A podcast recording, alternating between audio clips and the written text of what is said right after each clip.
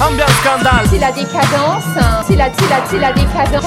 C'est la décadence. Ambiance scandale. C'est scandaleux C'est lamentable de faire des choses pareilles Alors personnellement, je tenais à dire que je suis outré. Oh là là, c'est la décadence. La colère de Dieu va s'abattre.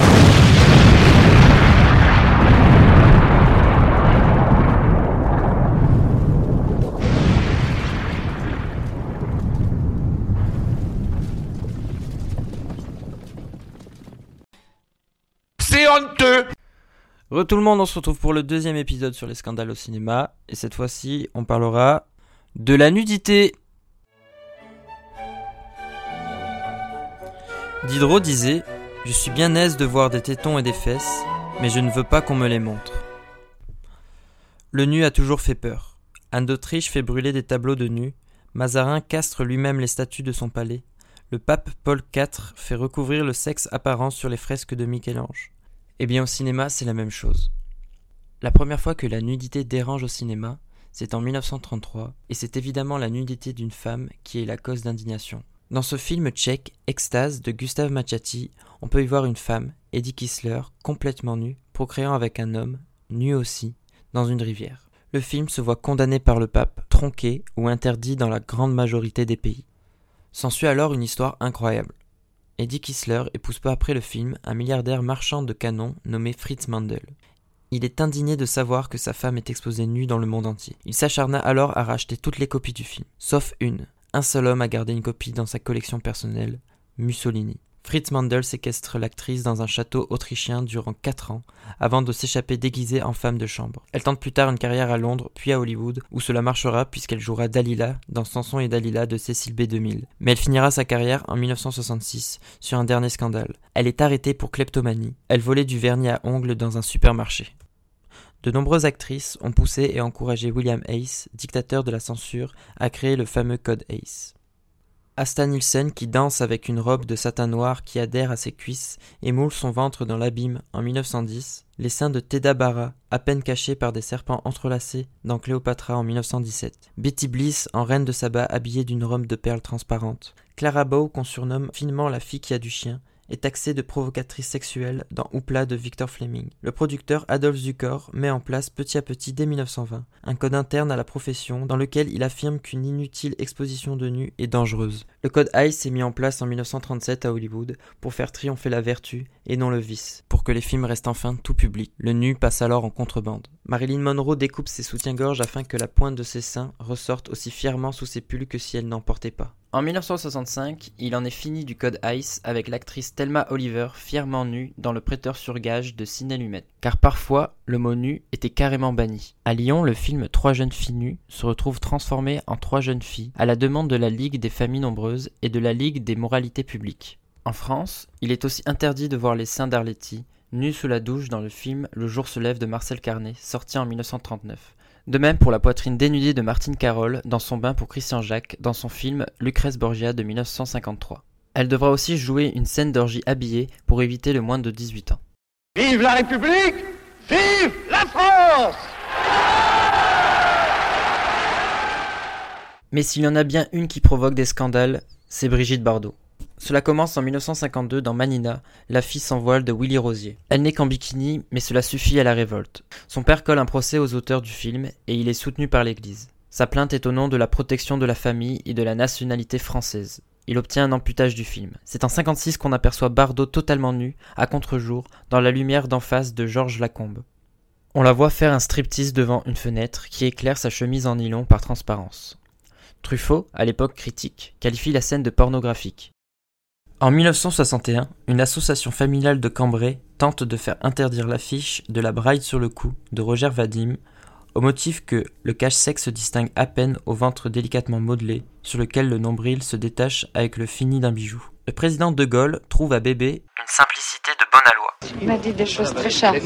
Il voit vos films. Il m'a dit qu'il les avait. Dans les années de gold, c'était beaucoup plus drôle.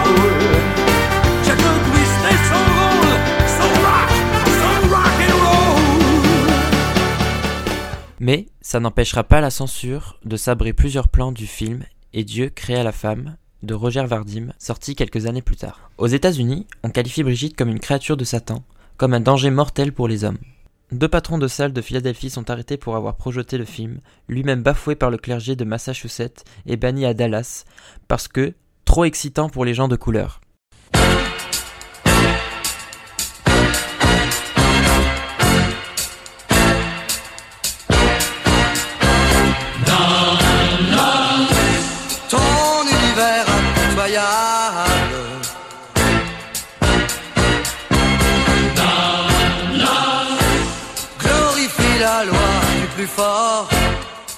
Dans En cas de malheur de Claude Autant-Lara, Jean Gabin hésita à tourner dedans car il se demandait quelle était cette chose qui se promenait toute nue. Brigitte Bardot décide de jouer la carte de la provocation en troublant toujours un peu plus les puritains. Dans Le Mépris, en 1963, devant la caméra de Godard,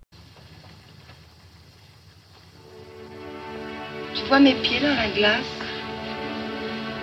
Oui, Tu les trouves jolis? Oui. Très. Mes chevilles, tu les aimes? Oui. Tu les aimes mes genoux aussi? Oui. J'aime beaucoup tes genoux. et mes cuisses Aussi.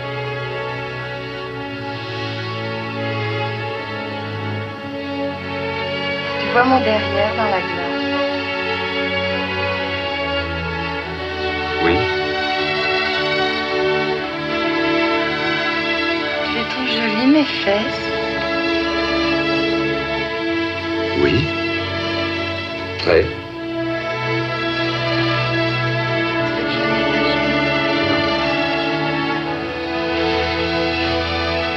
Ça va. Et mes soeurs tu les aimes Oui. Énormément. Doucement, Paul, pas si fort. Pardon. Qu'est-ce que tu préfères? Et c'est à partir de là que Brigitte Bardot obtiendra le statut d'icône quasi intouchable. Trou du cul. Putain. Merde. Nom de Dieu. Piège à con. Saloperie. Bordel. Au Brésil, un film fait scandale, La plage du désir de Rei Guerra, sorti en 1962. L'église et les dames patronesses sont indignées par la nudité de Norma Bengel. Le cardinal de Rio élève les foules contre le film. Au bout de dix jours de projection, le film est saisi. Fin du rêve. Non Au Japon, 37-2 le matin de Benex et la belle noisseuse de Jacques Rivette sont massacrés, car dans ce pays, l'interdit majeur est l'apparence des organes génitaux et de la pilosité. Dans deux cas, la nudité est tolérée. Lorsqu'un personnage sort du lit le matin, ou lorsqu'il part se baigner au soleil. Béatrice Dalle et Emmanuel Béard se retrouvent alors habillés de nuages flous. Heureusement, depuis, les tabous sont tombés. Aujourd'hui, la nudité sert même de prisme pour dénoncer la censure idiote, le puritanisme et les travers du passé. On le doit en partie aux Américains et leur cinéma underground, libérant les mœurs, totalement décomplexés dans leur transgressivité. Un certain Pierre-Henri Simon avait prédit un jour Au train où vont les choses, on finira par montrer à l'écran un homme et une femme faisant l'amour sans voile, et alors le cinéma n'aura qu'à mourir. Et là, j'ai envie de dire, waouh T'as du pif, Daniel, dis donc Mais bon, Pierre-Henri meurt en 72, il n'aura même pas eu la chance de voir Jake Gyllenhaal et Heath Ledger faire la bête à deux dos dans une tente au sommet du Wyoming. Et voilà, c'est déjà la fin du deuxième épisode sur les scandales au cinéma qui était consacré à la nudité. Je vous dis à la prochaine pour le troisième épisode qui sera sur les mœurs. Et jusqu'ici, bah, portez-vous bien, continuez de regarder des films. Et voilà quoi. Allez, ciao, ciao, ciao, ciao, ciao, ciao, ciao, ciao. On a oublié son pyjama, Madame Placard? Je dors à poil. Tiens, attrape. Allez, somnambule. S'il te plaît, Lily, est-ce que tu pourrais demander à ton mari qu'il ait la gentillesse de passer un slip? Merci. On commence à s'arrêter à les détails s'il te plaît. Petite nature. T'as peur de la bête Non, je trouve ça moche à regarder, c'est tout. Eh oui, mais je suis chez moi. Et chez moi, je me balade à poil. Je veux. J'ai un tatouage à plusieurs dimensions. Un tatouage qui se déplie. Quand il roupille, c'est une grenade. Quand il se réveille, c'est une torpille. Est-ce que ça t'intéresserait de voir Tu te crois encore dans ta cellule ou quoi?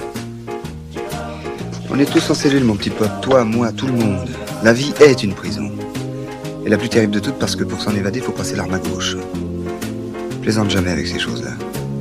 Je vais t'enculer. Je vais t'enculer et tu jouiras.